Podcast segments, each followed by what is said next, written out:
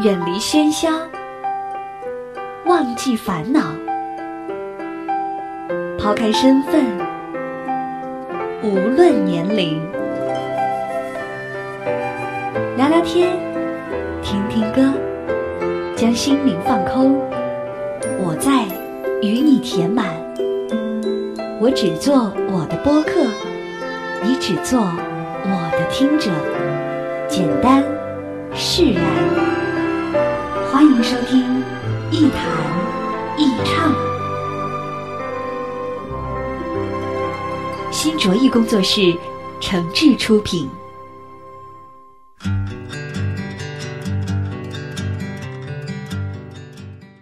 这里是网络播客节目《一谈一唱》，我是梁毅。在收听节目的同时，别忘了关注我的新浪微博“梁毅一九七六”，或者是加入“一谈一唱”的微信播客粉丝群啊，和小伙伴们一块在群里互动。我们群的口号就是一句话：我一高兴就发红包。前不久，一个广州的朋友公司招人，托我给介绍个做技术的年轻人。正巧呢，我身边有个朋友挺合适的，就推荐了他。后来我问起我的这个朋友，问这个事情成了没有啊？我推荐的那个年轻人去你们公司了吗？我这个朋友说了，这个年轻人呢条件还真不错啊，我们公司给的待遇也不低，可就是有一件事没达成一致。我需要他来广州工作，但是他觉得太远，害怕照顾不上家庭，去不了。这事儿就因为这个没谈成。其实呢，这很正常，换成是我。也会害怕路途遥远，害怕人生地疏，害怕从头开始。所以我们的生活就还是原来的老样子，只有平淡，谈不上精彩。我们生命里的所有的精彩，都是从不害怕开始的。前不久跟一个同事一块吃饭，他说：“你看，我这几年换了好几个部门和工作了。”原来呢，觉得啊换个岗位啊还挺不情愿的，不知道能不能干好。可是现在觉得无所谓了，别说换岗位了，就是有什么好的机会让我辞职，也没什么可怕的。我原来也以为，一个人舍不得离开一份职业，真的是因为做习惯了啊，有很深的这个职业依赖或是感情寄托。可是现在看看身边那么多人辞职跳槽创业，也慢慢感觉到。其实这才是生活，从不敢尝试新生活，到慢慢习惯新生活，再到慢慢的习惯改变，不停的改变，我们也会在改变的过程里，越来越不害怕。当我们觉得不害怕的时候，就会产生一种奇妙的动力，那就是向前看的力量会大于向后看的力量，人会学会接受并且喜欢更多的新鲜事物。而对过去的自己也会有更清醒、客观的认知，而不是一味的想念那些过去的美好，沉醉在自我的怀旧感里。很多时候，不害怕未来和未知，是先从不害怕跟过去说再见开始的。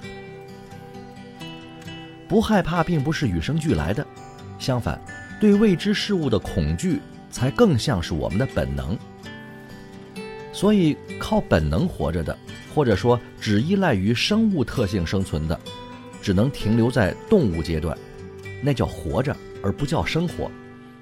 而突破自己本能的恐惧啊，甚至战胜恐惧，才叫做成就自己的生活。但是，我相信很多朋友一定跟我一样，特别想知道，到底是什么力量会让我们自己不害怕呢？我猜有人一定会说。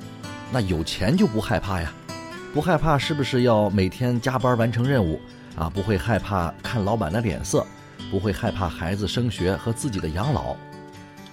没错，我也这么想，钱真的很重要。说自己不够强大的人，说白了，都是因为没钱。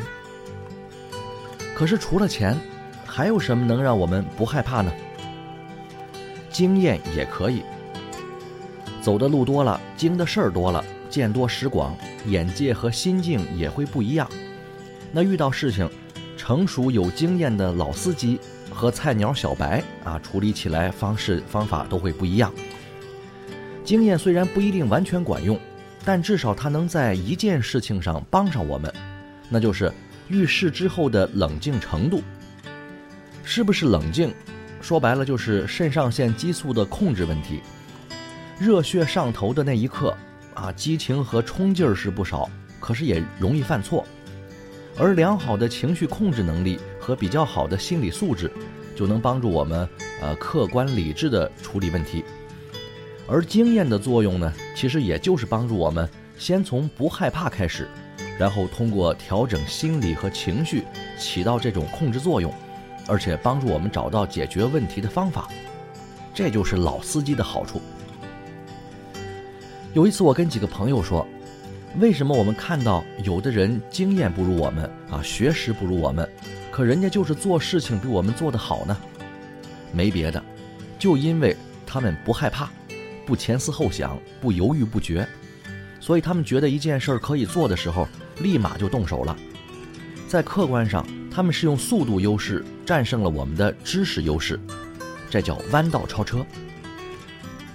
所以我的那个同事也说，下定决心干干脆脆辞职的人，其实现在干的都不错。在人和人的智力水平都差不多的情况下，谁胆子更大一点，谁的胜算就大一些。狭路相逢勇者胜，这话是有道理的。无论是与从前的生活彻底决裂，还是下定决心开始新的生活，不害怕，都是我们迈出的第一步，是让人生的小车开起来的第一档。所有的精彩，都从此开始。好吧，今天节目就说到这儿，我们下期再见。闭上双眼，听听内。心的呼唤，生死之间，怎样路才圆？慢慢慢走远。